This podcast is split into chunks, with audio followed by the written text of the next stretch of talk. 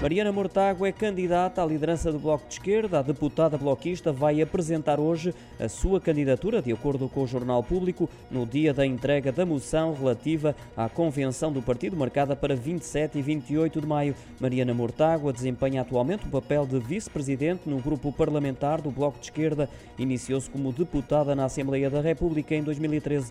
Obteve destaque após o seu desempenho no inquérito parlamentar a Ricardo Salgado no âmbito do processo Banco Espírito Santo, assumindo também por essa razão o favoritismo na corrida à sucessão de Catarina Martins, que já anunciou que não se vai recandidatar à presidência do Bloco de Esquerda.